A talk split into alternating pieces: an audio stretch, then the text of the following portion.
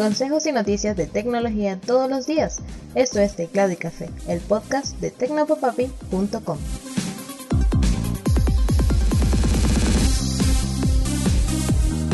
Hola, un saludote, soy Alexis López Abreu y espero que estés teniendo un excelente día. A partir de hoy Netflix empezará a ofrecer su catálogo de juegos a sus suscriptores en todo el mundo. Estos juegos no tendrán costo adicional y podrán incluso ser buscados en Google Play y estarán disponibles para toda persona con una suscripción a Netflix que tenga la app en sus teléfonos. Lo más interesante del asunto es que la compañía no solo ofrecerá juegos basados en franquicias propias como Stranger Things, sino que también hay propuestas más genéricas como un juego de mini basket, lo que demuestra que esto no se trata de algo promocional, sino de una nueva apuesta de negocios por parte del pionero de las películas por streaming. Con esta movida Netflix apunta a diversificarse y asegurarse nuevas fuentes de ingresos después de ver su mercado inundado por otras plataformas de streaming como Amazon Prime, Disney Plus, HBO Max y otros sin fin. Los juegos que se ofrezcan a través de Netflix no tendrán microtransacciones de ningún tipo. Tampoco estarán disponibles en el perfil para niños, lo que podría ser una opción bastante segura, aunque sería interesante ver en el futuro títulos específicos para ese perfil que los pequeños de la casa pudieran utilizar. ¿Tienes cuenta en Netflix? Corre y revisa si los tienes y hablamos de un nuevo fraude en el mundo de las criptomonedas. Los fans de los criptoactivos y de la serie de Netflix El juego del calamar enloquecieron de entusiasmo cuando vieron que empezaron a salir ofertas de una nueva criptomoneda basada en la serie, el Squid.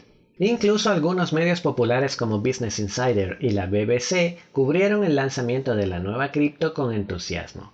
La nueva divisa se agotó casi de inmediato, subiendo su valor de 0 a 12 dólares en solamente dos días, lo que significó un aumento del 91.000% de su valor inicial. Según su documento de presentación, los fondos recaudados por la venta del activo serían utilizados para la producción de un videojuego basado en la popular serie, en el que los compradores podrían intercambiar Squid por bienes virtuales dentro del juego o por dinero real. Pero un par de días después, Squid, su página oficial y todo rastro del token desapareció completamente de Internet, llevándose los creadores consigo 2,1 millones de dólares que robaron a los inversionistas desprevenidos. El problema es que el ataque, conocido como tirar de la alfombra, ya venía siendo avisado por parte de medios como Gizmodo o la plataforma de información de criptoactivos CoinMarketCap, quienes encontraron diversas irregularidades tanto en el papel de presentación del proyecto como en el intercambio del token y advertían a sus usuarios que tuvieran cuidado, pues había obvias señales de un posible fraude. Entre ellas, el hecho de que personas que compraban el token por medio de plataformas como PancakeSwap después no podían volver a venderlo. A pesar de los avisos, cientos de personas terminaron cayendo en el engaño y perdiendo su dinero. No es la primera vez que esto pasa. Hace poco te conté de otra estafa mucho más elaborada que pagó incluso campañas promocionales, la de Crypto Eats, y que arrebató casi medio millón de euros a los consumidores ofreciendo una aplicación de comida a domicilio con pagos en criptomonedas para luego desaparecer sin dejar rastros. Microsoft no parece dispuesta a dejarle el mercado del metaverso a Facebook, o Meta, como se llame, sin luchar. La empresa anunció la fusión de Teams con su software de conferencias virtuales Mesh para ofrecer a los equipos de trabajo de organizaciones y empresas la posibilidad de reunirse en ambientes virtuales personalizables usando avatares 2D o 3D en lugar de mostrar sus caras en la cámara de video.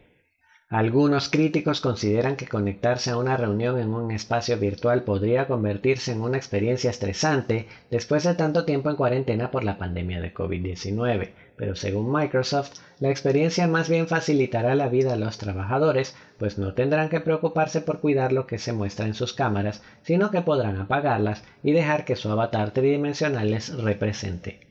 Los avatares podrán imitar expresiones faciales y si los participantes cuentan con dispositivos de realidad virtual como las Oculus, digo, MetaQuest, podrán enviar a sus avatares gestos corporales como agarrarse las manos, saludar y otras posiciones para dar más vida a sus representaciones digitales.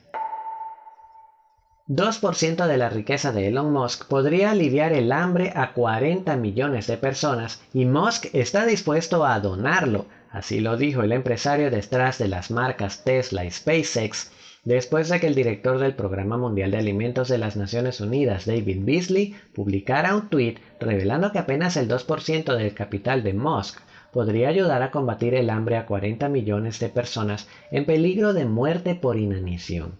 CNN de inmediato tomó el tweet de Beasley titulando que la cantidad podría acabar con la hambruna en todo el mundo.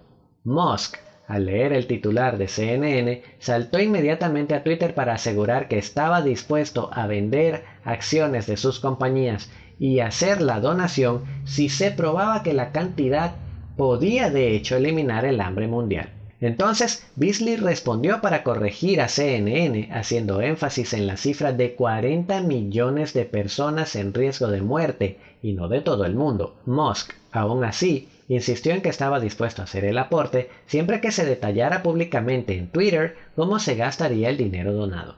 Beasley entonces le invitó a una reunión en persona, a lo que Musk respondió con un enlace en el que se detallan presuntas irregularidades en la administración de comida en zonas de desastre por parte de la ONU. Al final, parece que todo terminó en una cháchara política sin ninguna intención de cooperación por parte de nadie, algo que me parece muy triste. Vistazo al pasado. Y damos un vistazo al pasado. El 4 de noviembre de 1937, el profesor de física de la Universidad de Harvard, Howard Aiken, presentó a IBM una propuesta llamada Propuesta de una máquina calculadora automática. Aiken venía de ser rechazado por la compañía de máquinas calculadoras Monroe, una líder en ese sector. IBM, tras analizar los documentos de Aiken, decidió que valía la pena probar y llegó a un acuerdo con Harvard para construir la planta calculadora. Aiken se basó en el concepto de la máquina analítica de Charles Babbage, pero, según describía en su ensayo, agregaba importantes mejoras. El 7 de agosto de 1944, IBM presentó a la Universidad de Harvard la calculadora de secuencias de control automática que los científicos de la universidad enseguida bautizaron como Harvard Mark I, capaz de calcular e imprimir tablas matemáticas. Lamentablemente, Mark I tiene una historia algo triste, pues fue la utilizada en el proyecto Manhattan para determinar la viabilidad de usar una implosión para detonar a Little Boy, la bomba atómica que se usó en agosto de 1945 en Hiroshima, Japón, en la Segunda Guerra Mundial y que mató instantáneamente a cerca de 80.000 personas en un radio de 12 kilómetros cuadrados. Y con esto terminamos el episodio. Muchísimas gracias de verdad por acompañarme hasta el final. Recuerda que puedes encontrar más noticias y consejos de interés sobre la tecnología que te rodea visitando www.tecnopapapi.com donde también encontrarás este podcast. También puedes recibir cada uno de los episodios directamente en tu teléfono apuntándote en tu podcatcher favorito Estamos en Apple Podcasts, Google Podcasts, Pocket Casts, Spotify, Anchor e iVoox. Por último, recuerda que puedes enviarme tus dudas, comentarios, preguntas o sugerencias a mis cuentas arroba tecnopapapi en Twitter, Facebook e Instagram. Un mega abrazo y hasta mañana.